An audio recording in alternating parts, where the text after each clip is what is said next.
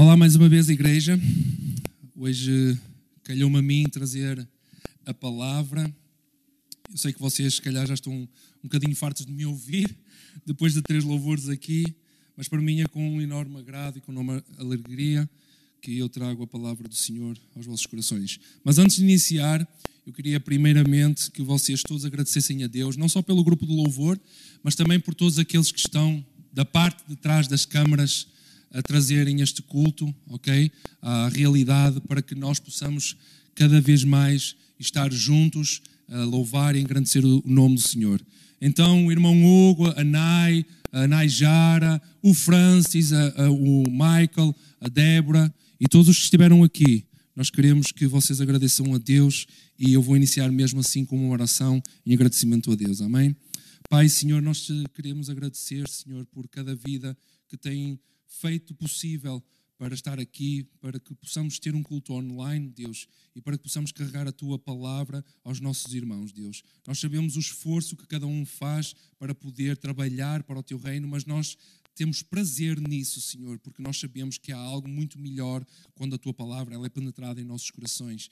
Então, Deus, que tu possas abençoar cada um e que tu possas também falar com os teus filhos e com cada um de nós que está aqui através da tua palavra para a honra e glória do teu nome. Amém. Então, irmãos, eu hoje queria trazer um pouco daquilo que eu tenho vindo a meditar e daquilo que Deus tem me trazido à mente de alguns assuntos que têm-me preocupado e que também têm sido, às vezes, a palavra que eu muitas vezes falo aos irmãos e muitas vezes até falo uh, individualmente com os, os, meus irmãos. E houve uma época, e alguns dos irmãos sabem, houve uma época em que eu me afastei do Evangelho, eu tive cerca de quatro anos afastado do Evangelho por burrice minha, ok? A culpa foi minha, porque Deus, num dia, uh, tocou no meu coração e falou de novo ao meu coração sobre a burrada que eu estava a fazer, basicamente. E quando eu voltei, inclusive estes dias, até o Eliab mandou-me um, um, vídeo desse mesmo dia a mostrar a, a, a, cara de paisagem que eu estava nesse dia a ouvir a palavra de Deus. Ou seja, eu não só me tinha afastado da igreja, mas tinha-me afastado mesmo da palavra e da oração e da comunhão e intimidade com o Pai. Mas quando eu voltei, eu verifiquei que realmente a igreja, esta comunidade, chama Viva de Lessa da Palmeira, ela tinha mudado em algumas circunstâncias, inclusive na palavra de Deus. Amém? Comecei a frequentar estudos bíblicos, comecei a ver que realmente a pregação ela tinha fundamento da palavra, ela vinha enraizada segundo a palavra. Isso foi algo que me maravilhou e algo que abriu ainda mais o meu entendimento e os meus olhos. Porque a verdade é que muitas das vezes todas as ideias e todos os conceitos que nós temos de verdades absolutas, muitas vezes é pura e simplesmente passagem de boca a boca ou de geração em geração e nunca ela vem enraizada com fundamento bíblico. Então, muitas vezes nós vivemos a nossa vida, nós vivemos os nossos aspectos sociais, os nossos aspectos com Deus, segundo aquilo que nós ouvimos e não segundo aquilo que nós lemos e segundo aquilo que o Espírito Santo testifica se é verdade ou não. Eu ainda me recordo que o primeiro estudo bíblico que eu tive aqui, mal voltei para a igreja, foi sobre o reino de Deus. E aquele entendimento que nós tínhamos de que iríamos viver para o céu foi logo destruído ali naquela primeira hora. Foi logo um dos, do, das ideias que me passaram e que depois, ao ler a palavra de Deus, faz, faz todo o sentido. Eu sempre imaginei que eu iria viver eternamente com o Pai no céu, a tocar harpa, não sei tocar, mas de certeza que Ele ia me ensinar a tocar, a cantar talvez, porque já canto, mas a palavra de Deus nos diz em Apocalipse que toda toda a terra e os céus, o céu e a terra irão ser renovados, irá haver uma nova, uma, um novo céu e uma nova terra, e que a nova Jerusalém que vem dos céus irá descer aqui para a terra, é onde nós iremos viver eternamente com Jesus e com o próprio Pai. Então, isso foi uma das ideias que passava de geração em geração, que nós íamos ver para o céu e nunca tinha fundamento bíblico, porque nós não vemos isso na eternidade, ok? Que nós iremos viver eternamente aqui nesta terra com o Pai. Eu lembro-me de um amigo meu me contar uma história, um irmão em Cristo, de que ele disse que um dia o seu pai e toda a sua família eles saíram da congregação ou da comunidade onde estavam uh, alocadas devido ao maior erro que o pai dele tomou na sua vida, que foi abrir a Bíblia, lê-la e começar a estudá-la. Porque a verdade é que todo o entendimento que ele tinha era apenas de boca, que ele ouvia e que vivia. Mas quando ele começou a abrir a Bíblia, a realmente se embrenhar e se aprofundar na palavra de Deus e a conhecer as Escrituras, ele viu que a maior parte das coisas que se fazia ali ou que se ensinavam ali não tinham base bíblica.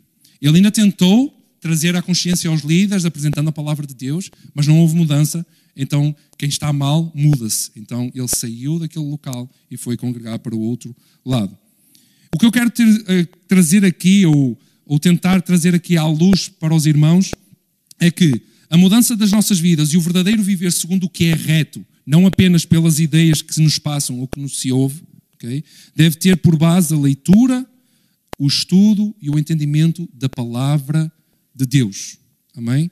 E a realidade é que ela muitas das vezes, ou maior parte das vezes, ela destrói, ela rompe todos os ideais, todos os dogmas, todos os costumes que nós temos. A palavra de Deus nos diz que ela é como uma faca de dois gumes, que ela penetra no mais íntimo do nosso ser, porque ela realmente ela destrói todo o nosso ego, todo, nosso, todo aquilo que nós pensamos que quem ele é, do que ela trata, porque só ela, só ela é a verdade absoluta. E um exemplo muito prático que nós vemos até na história da igreja, porque, irmãos, se nós chegamos até aqui, houve uma história ao longo dos tempos, desde Atos até aqui, de grandes homens que foram levantados por Deus para pregar o verdadeiro Evangelho.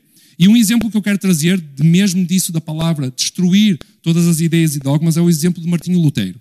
Alguns de vocês já ouviram falar de Martinho Lutero, outros só pelo nome, outros já estudaram sobre ele.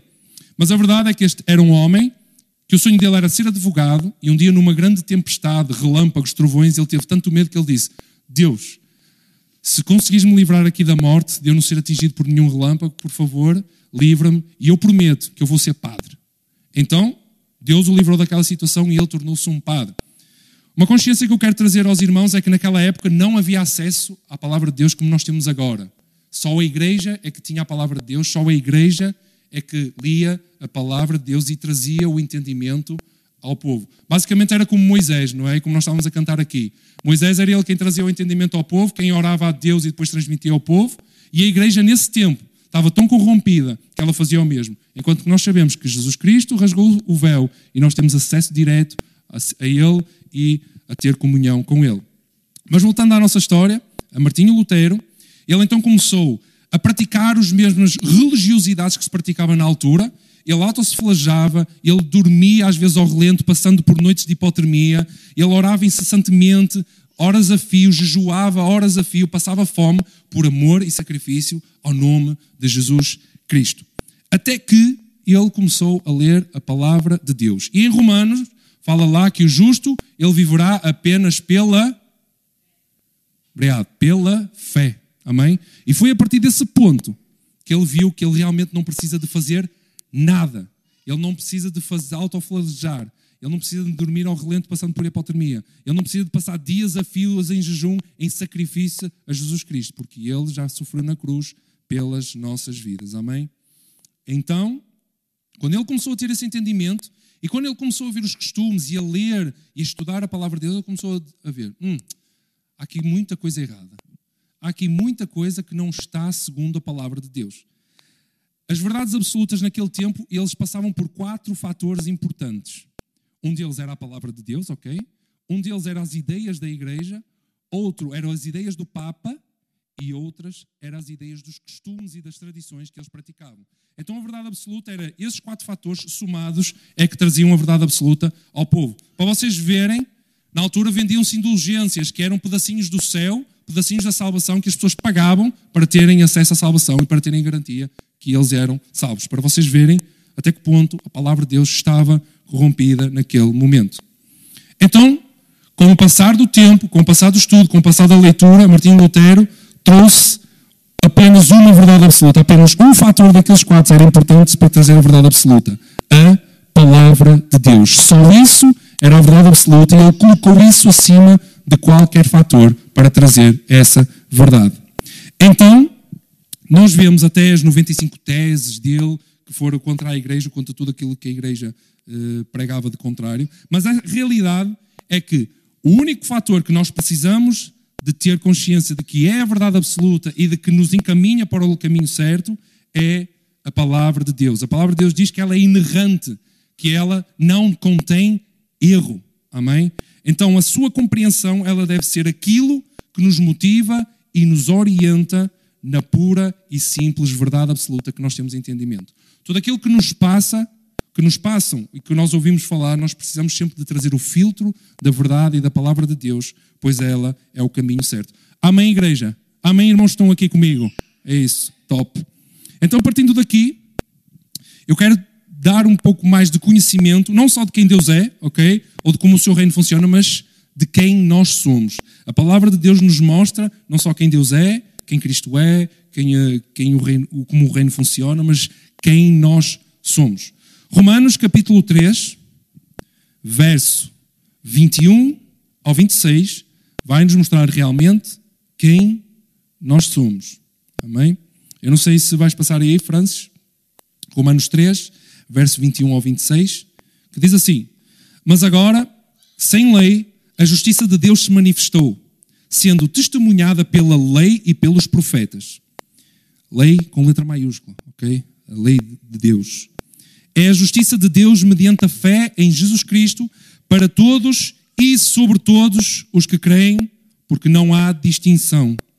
Pois todos pecaram e carecem da glória de Deus, eh, sendo justificados gratuitamente por sua graça, mediante a redenção que há em Cristo Jesus a quem Deus apresentou como propiciação no seu sangue mediante a fé. Deus fez isso para manifestar a sua justiça, por ter ele, na sua tolerância, deixado impunes os pecados anteriormente cometidos. Tendo em vista a manifestação da sua justiça no tempo presente, a fim de que o próprio Deus seja o justo e o justificador daquele que tem fé em Jesus. Amém? O final do verso 22 e o verso 23 nos mostram claramente quem nós somos. Desde o Éden que o homem ele tem lutado contra este mal, contra a sua natureza pecaminosa. Bem? O verso 22 no final e o verso 23 diz: Porque não há distinção, pois todos pecaram e carecem da glória de Deus. E o que eu quero trazer em entendimento para quem ainda não sabe e nos, desculpem se vão ficar chocados, mas é, essa é a verdade.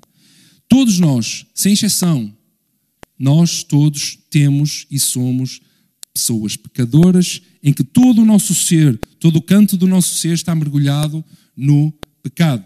Amém? Mas podem perguntar: ah, mas eu que sou uma pessoa que intelectualmente até sou boa, até faço coisas boas, faço boas obras e até as pessoas olham para mim e veem como uma pessoa que é totalmente amorosa, mas mesmo nós que pensamos assim, que somos assim, e glória a Deus que são assim. Todos nós temos a nossa natureza pecaminosa. Todos. Nós, só por natureza, nós já estaríamos condenados. Amém? Porque perante a justiça de Deus, nós, nós estaríamos condenados só pela nossa natureza. Mas o bom é que nos versos seguintes mostra a solução para esse problema e para esse mal. Amém? O verso 24 sendo justificados gratuitamente por sua graça, favor imerecido, algo que nós não merecíamos, mas que Deus nos dá, mediante a redenção que há em Cristo Jesus, a quem Deus apresentou como propiciação no seu sangue, mediante a fé. Deus fez isso para manifestar a sua justiça, ou seja, Jesus Cristo foi colocado em nosso lugar para que a justiça de Deus ela fosse satisfeita, em vez de sermos nós a sofrer com a justiça de Deus. Justiça, uh, Jesus sofreu com a justiça de Deus por ter ele, na sua tolerância, deixado impunes os pecados anteriormente cometidos. Então, Jesus ele foi oferecido como uma solução e todos os pecados anteriormente cometidos foram deixados impunes, ou seja, não há mais condenação sobre esses pecados. O castigo que nós merecíamos, nós não iremos sofrer, porque Jesus já sofreu por nós. Amém? E isto é algo maravilhoso. E eu até foi interessante, há duas semanas o pastor Carmelo ele pregou sobre a velha aliança e a nova aliança. E eu queria fazer aqui só um parênteses, eh, quando ele falou sobre o sacrifício de animais, que eles visavam e eles eram uma sombra ou projetavam para o sacrifício de Jesus Cristo. E é interessante que Hebreus no capítulo 10 ele fala que realmente a lei em si sozinha ela não conseguiria aperfeiçoar aqueles que se queriam aproximar de Deus, não conseguia aperfeiçoar na plenitude aqueles que queriam ser aproximados de Deus. Os sacrifícios de animais que eram feitos anualmente, eles eram um lembrete daquilo que eles tinham feito de desobediência a Deus e de lembrete que eles eram realmente pessoas mergulhadas no pecado e eram pessoas que precisavam desse perdão. Então, nós vemos que até em Hebreus, neste mesmo capítulo, diz que o sangue de animais não perdoava o pecado das pessoas, mas encobria e diante de Deus ele refletia a justiça, a sua justiça, então eles eram justos. Amém? Mas como nós sabemos, Jesus ele foi chamado de o Cordeiro que retira o pecado do mundo. Ele retira o pecado que nós anteriormente cometemos. Quando mais para frente nós cometemos, ele vai retirar de novo. E sempre assim, ele vai retirando o pecado. Não retirar a nossa natureza pecaminosa. Isso irá acontecer quando nós formos glorificados no encontro com ele. Mas Jesus Cristo, ele retira, ele perdoa totalmente os nossos pecados. E até lá, até nós termos outra vez o um encontro com Cristo, até nós sermos os nossos corpos glorificados, precisamos diariamente, constantemente, de ter uma vida de alimentação do Espírito, vivendo em santidade, como Gálatas 5 nos apresenta. Então, a partir daqui, se cumprirá a passagem de João 3,16. Toda a gente conhece, porque Deus amou o mundo de tal maneira não é, que entregou o seu Filho unigênito para que todo aquele que nele crê não pereça, mas tenha a vida eterna. eterna. Então, todo aquele que crê, eh, Romanos falou-nos, todo aquele que tem fé no sacrifício de Jesus, esse herdará a vida eterna. E fé é realmente aquilo que nós vemos na palavra de Deus, que nós não vemos fisicamente, porque nós não vimos Jesus Cristo morrer, nós não vimos Jesus Cristo sofrer, nós não vimos o sangue de Jesus Cristo escorrer, mas o Espírito Santo, ele testifica que aquilo que nós lemos, ele é verdadeiro e assim nós podemos ter fé realmente nas coisas que Deus diz. Então, todo aquele que nele crê, todo aquele que tem fé no sacrifício de Jesus Cristo, ele herdará a vida eterna. Mas esta palavra, e foi muito interessante mergulhar ainda mais até nos, nas palavras originais deste verso.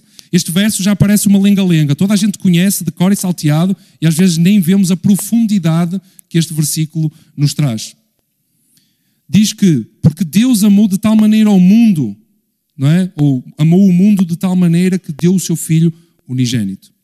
A verdade é que eu, pessoalmente, eu vou falar pessoalmente, eu sempre que lia este versículo eu pensava que mundo era representativo do sistema que nós conhecemos como mundo, aquilo que não pode corromper o cristão.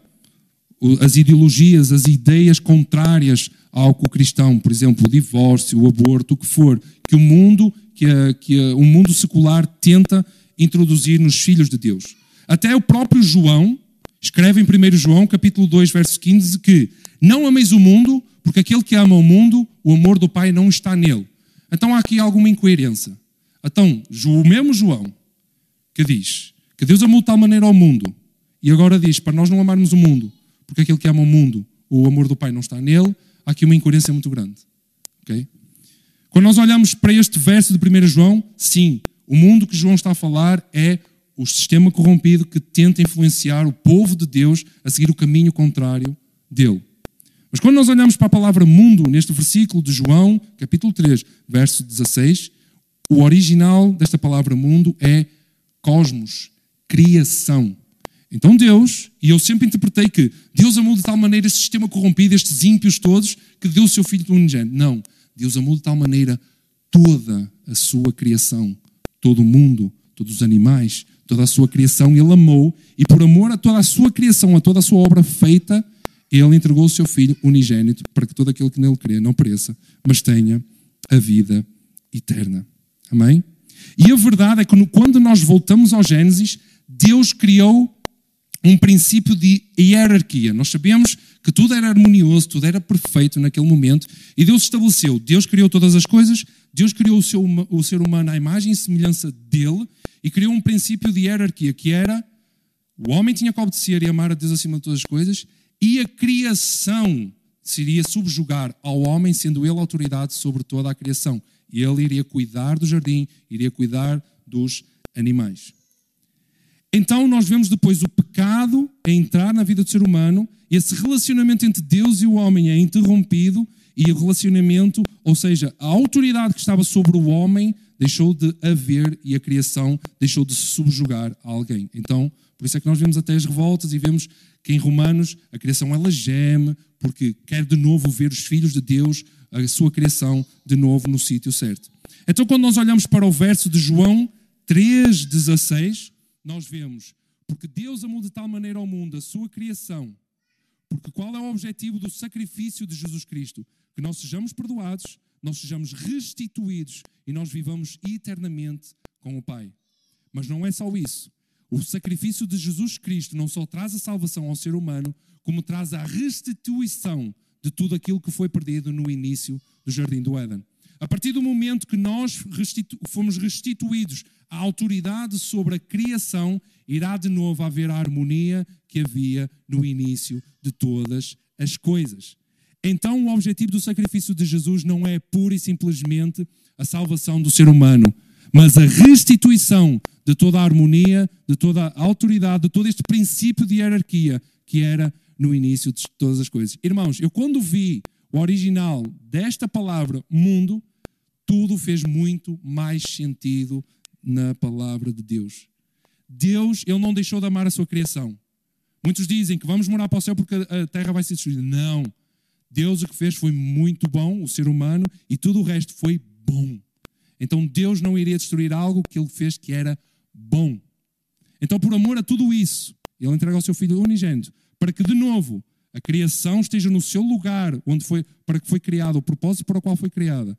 E Jesus Cristo também morre para que nós, como filhos de Deus, como intermédio, possamos ser colocados de novo no sítio e no propósito para o qual fomos criados. Amém? Então, todos nós, sem exceção, nós necessitamos de salvação, pois por natureza nós estamos condenados pela justiça, mas pelo seu amor, Jesus Cristo foi feito sacrifício e a sua justiça caiu sobre ele. Glórias a Deus por isso, irmãos.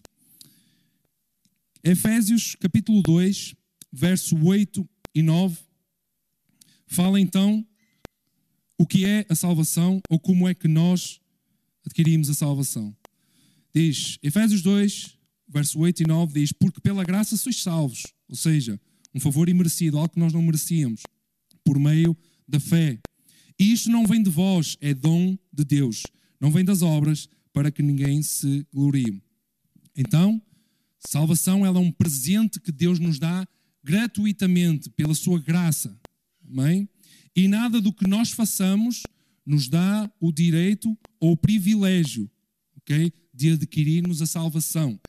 É algo que vem pura e simplesmente da parte de Deus. Mas Rui, mas eu não, não faço boas obras, eu não posso fazer ou não devo fazer boas obras. Sim, as boas obras elas vêm em consequência desse presente que Deus nos deu. De amar a Deus acima de todas as coisas. Fazer as obras é demonstrar o amor pelo eterno, pelo presente glorioso que Ele nos deu. Eu posso dar um, um exemplo muito prático. Na minha conversão, eu estava lá na Quinta da Paz, o Ia já falou um bocadinho, que é o dono da Quinta da Paz, já falou um bocado na semana passada, para quem não conhece. E o versículo, já disse bastantes vezes, se, amarem, se perdoarem aos outros as suas ofensas, o Pai Celestial também se perdoará. E aquilo tocou-me bastante porque era a liberação de perdão que eu necessitava de ter naquele momento. Mas quem tomou o primeiro passo foi o Espírito Santo, veio falar ao meu coração e disse assim: Rui, está na altura de perdoar. A partir do momento que eu liberei o perdão, o perdão de Deus sobre os meus pecados, sobre quem eu era, sobre a minha natureza, foram derramou-se sobre a minha vida. Mas aqui vemos claramente um primeiro passo do Espírito Santo falar ao meu coração. Foi um presente que Deus me deu e eu, de livre vontade, abracei e agarrei. E até agora, apesar daquele momento que eu falei no início de quebra, até agora me tenho mantido ou tentado manter firme nos caminhos do Senhor. Amém? Então, irmãos, o que eu falei aqui até agora foi então que realmente nós somos pessoas falhas, mas que realmente nós temos uma solução para tudo isso. Nós temos uma solução para toda a nossa para todo o pecado que existe em nós, toda a nossa natureza pecaminosa, e isso é maravilhoso de ver que realmente Jesus Cristo, e o próprio Deus, Ele é o justo e é o justificador das nossas vidas. Amém? E nós não precisamos, como Martinho Lutero fazia no início, nós não precisamos de fazer uh, sacrifícios no nosso corpo, nós precisamos de andar sim em espírito e em verdade e de adorá-lo acima de todas as coisas e amar o nosso próximo como a nós mesmos, como diz todos os mandamentos da palavra de Deus. E quando nós, e porque eu estou também a lecionar um estudo sobre a salvação na, na Escola do Céu e Terra, eu tenho tido perguntas assim às vezes um bocado difíceis de responder. Às vezes aqui o pessoal que também está connosco, comigo, também nos tem dado uma ajuda nisso. E nós temos dado, que, que é a soteriologia, não é? que é o estudo da salvação, eh, nós eh, deparamos-nos com uma pergunta assim um bocado difícil. Viraram-se para mim e antes que vocês queiram desligar a transmissão, antes que vocês queiram sair desta pregação, eu não venho falar profundamente sobre isso, não venho defender aqui nenhuma ideia, não venho defender nada. Eu simplesmente quero apresentar dois pontos e quero depois dar a minha conclusão para o que eu quero. Existem duas grandes ideias e a pergunta foi, oh, até foi a minha sobrinha, ó oh, tio Rui, o que é que é a predestinação. Eu, pô, mano, esses assuntos não são para aqui chamados. Esses assuntos é um tabu da igreja, então é melhor não falar, porque esse é um assunto muito privado, não é qualquer coisa que pode falar, qualquer pessoa que pode falar sobre isso. E a verdade é que existem duas grandes ideias sobre essa situação, e todos sabem que é o calvinismo e o arminianismo, e elas de, trazem dois conceitos diferentes sobre essa situação. Eu sei que muitos de vocês, se calhar, em casa já estão a torcer o nariz por eu estar a falar nisso, mas irmãos, não se preocupem porque eu não venho defender aqui nada, eu venho simplesmente na paz de Cristo para vos trazer só um ponto crucial às nossas vidas. O calvinismo, através de João Calvino, eles defendem que a predestinação é algo que Deus já nos dá a salvação de antemão, que Deus já declarou ou já decidiu que tu vais ser salvo e que outros vão ser condenados. E o arminianismo traz a ideia de predestinação como algo que, quando nós entramos nos caminhos do Senhor, nós a partir daí estamos predestinados à eternidade, ok? Um exemplo muito prático disso. Imagina que eu quero ir daqui do Porto para Lisboa, eu, de comboio, eu vou comprar um bilhete para Lisboa, do comboio, e a partir do momento que eu tenho o bilhete na minha mão, que entro dentro do comboio, eu sei que eu estou predestinado a chegar a Lisboa. É essa a ideia que o arminianismo quer trazer de predestinação, ok? Então, um bocado quando nós estudamos sobre estes dois grandes homens que tiveram estes diferenciais nos seus estudos, irmãos, deixem-me dizer uma coisa. Nós, como filhos de Deus, nós precisamos de ser influenciados a conhecer a história destes homens. Foram dois grandes homens de Deus que trouxeram a revelação da palavra de Deus e foram dois grandes homens que disseram que, por mais ideias que eles estejam a passar, ou por mais ideias que eles estejam a ouvir, quem estava a ouvir estava a ser ensinado por eles, eles deveriam de devorar a palavra de Deus e ter experiência com Deus. Eu vou repetir, para quem não ouviu, estes dois grandes homens passavam as suas ideias, eles ensinavam as suas ideias, mas para quem eles ensinavam, eles diziam: depois de vocês ouvirem, não fiquem pela teoria, devorem a palavra de Deus e tenham experiência com Deus. Além disso, ainda estes dias um, um irmão em Cristo disse: Ruizão, a palavra de Deus não é só leitura, não é só ensinamento, não é só teoria, não é só estudar, é relacionamento também. Então, irmãos, estes dois grandes homens que se divergiam só nestes dois pontos e não havia luta entre eles por causa disso, eles diziam: Eu posso estar a passar isto, mas o Espírito Santo de Deus tem que testificar nas vossas vidas que realmente isto é a verdade. Então eu estava a meditar sobre essas situações, sobre esta, esta dúvida e esta pergunta, e eu quero que os irmãos abram em Mateus capítulo 20. Eu vou abrir aqui na minha Bíblia. Uh, cap Mateus capítulo 20, e quando eu estava até uh, a pensar e a meditar sobre esses assuntos, uh, quando eu li este capítulo, algo me saltou à vista. Okay? Isto fala sobre a parábola dos trabalhadores na vinha, okay? e vou ler do verso 1 ao verso 15, e diz assim: Porque o reino dos céus é semelhante a um homem, dono de terras, que saiu de madrugada para contratar trabalhadores para a sua vinha. A minha versão é NAA, Nova Almeida atualizada, por isso pode ser um bocadinho diferente da vossa. E, tendo combinado com os trabalhadores o pagamento de um denário por dia, mandou-os para a vinha.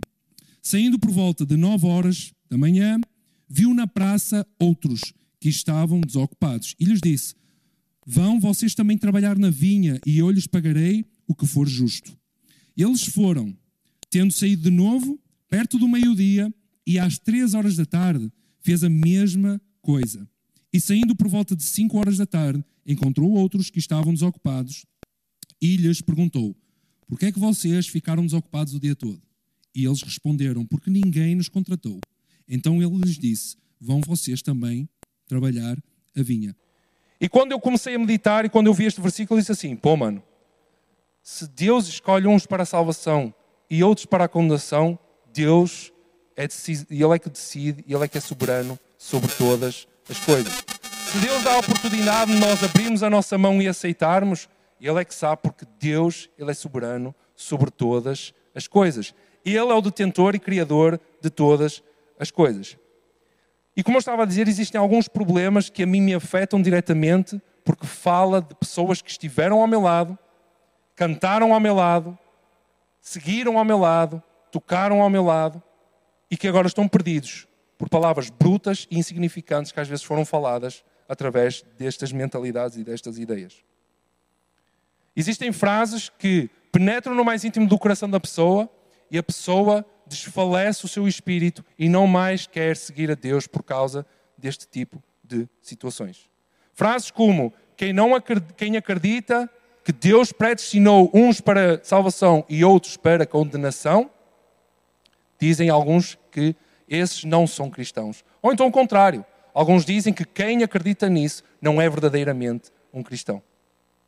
Então, irmãos, o que eu quero trazer aqui é que existem alguns irmãos e existem alguns que acreditam numa coisa, outros que acreditam noutra. Mas o centro de todas as coisas é Cristo Jesus. E não há brutalidade, não há condenação sobre as nossas vidas, não há que haver luta entre uma coisa e a outra quando nós tratamos disso. E porquê é que eu toquei neste assunto? Eu não toquei neste assunto de, de leviana expressão ou de maneira leviana. Eu estou a tocar nisto porque muitas das vezes as pessoas dizem Deus ele não é injusto para selecionar uns para a salvação e não é injusto para selecionar uns para a condenação. Deus não é injusto a esse ponto. Ou então ao contrário, Deus não é injusto, Deus ele é soberano, por isso ele não nos dá a oportunidade de escolher se nós queremos ser salvos ou não. Sim, nós precisamos de pregar o evangelho com ousadia, mas principalmente nós precisamos de pregar o evangelho com sabedoria e mansidão pelas vidas daqueles que nos estão a ouvir. Paulo, quando ele disse que eu me fiz de tolo para ganhar os tolos, ele não disse que se fez de bêbado ou embebedou-se para ganhar os bêbados. Ele não se prostituiu para ganhar as prostitutas. Ele se rebaixou ao entendimento e à ignorância das pessoas para que elas compreendessem o que ele estava a dizer. Amém? Amém? Ou está tudo. Ah, ok, está tudo acordado. Amém? Então, nós, como filhos de Deus, e nós que vemos alguns a caminhar na fé, ainda precisamos ter o entendimento do conhecimento das mensagens, daquilo que nós transmitimos para as pessoas, porque elas podem um dia se perder. Deus nos adverte isso na palavra de Deus. Paulo diz que, mesmo que aquela comida seja consagrada a outros deuses, coma à vontade, mano. Porque Deus é soberano sobre todas as coisas, Ele é o Criador de todas as coisas. E não há nada, nem ninguém que seja superior a esse Deus. Então come, mano, à vontade. Come, porque isso é criação de Deus. Foi Ele que criou, podes comer. Agora, atenção, se tens um irmão ao teu lado que ele é fraco na fé e sabe que isso é consagrado a Deus e ele tem o entendimento que isso é pecado, mano, então não comas. Porque aí vais fazer com que o teu irmão caia. Exatamente a mesma situação. Então, como eu estava a dizer, às vezes as pessoas usam do termo e das palavras ou das frases. Deus, ele não é injusto, mano. Deus, ele não é injusto para escolher uns para a salvação e outros para a condenação. Ou Deus não é injusto para nos dar a oportunidade de escolher. Deus, ele não é injusto. Irmãos, Estou-me a empolgar. Irmãos, quando nós olhamos para a vida de Jó, mano, e esqueçam de pregar a vida de Jó como nós todos somos o Jó, nós vamos começar a perder todas as coisas e quando nós começamos a ganhar, vamos ganhar em quádruplo, em dobro ou em quadro. Esqueçam isso. A vida de Jó é a vida de Jó, a nossa vida é a nossa vida. Porque quando a pessoa perde tudo e não ganha em dobro nem em quatro vezes mais, mano, nós estamos a, eh, estamos a massacrar a vida da pessoa porque alguma coisa está mal, ok? E elas culpabilizam Deus porque a palavra, dela, a palavra dele afinal não está certa. Mas quando nós olhamos para a vida de Jó, diz no verso 1, capítulo 1, que diz, diz assim, que Jó era um homem íntegro e reto temia a Deus e se desviava do mal. Inclusive, Deus disse que não há ninguém como ele na terra. Para Deus dizer que não há ninguém como ele na terra, imaginem, imaginem este grande homem de Deus que era Jó. Um homem que temia a Deus e que se desviava do mal. Agora pensem comigo. Jó merecia ter passado pelo que passou? Jó merecia ter passado, um homem íntegro, um homem reto, um homem com temor a Deus, um homem que não se desviava do bem, ele só se desviava do mal, ele queria fazer a vontade de Deus, ele queria amar a Deus acima de todas as coisas. E o próprio Deus disse que não havia ninguém como ele na terra. Agora imaginem, pensem comigo. É justo Jó ter passado pelo que ele passou? É justo Jó ter sofrido como sofreu? É justo ele ter perdido tudo, quase ter sido morto? É justo o que lhe aconteceu, o que Deus permitiu. Não venham com coisas de que, ah, foi Satanás. Não, Deus permitiu que Satanás fosse lá a vida dele e prejudicasse a vida dele. Deus permitiu. Deus deu abertura. É isso. Então, acham que era justo? Isso. O cego de nascença, João 9, verso 1 ao 3, nos mostra a história de um cego de nascença em que Jesus estava, no, estava a caminhar e os seus discípulos estavam com ele, e eles veem um cego de nascença e perguntam assim: Olha, oh, mestre, aquele é cego de nascença porquê? Porque os pais dele pecaram ou porque ele pecou?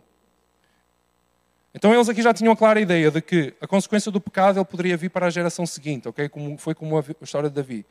Mas Jesus responde assim: nem ele pecou, nem os seus pais, mas foi assim para que se manifestassem nele as obras de Deus.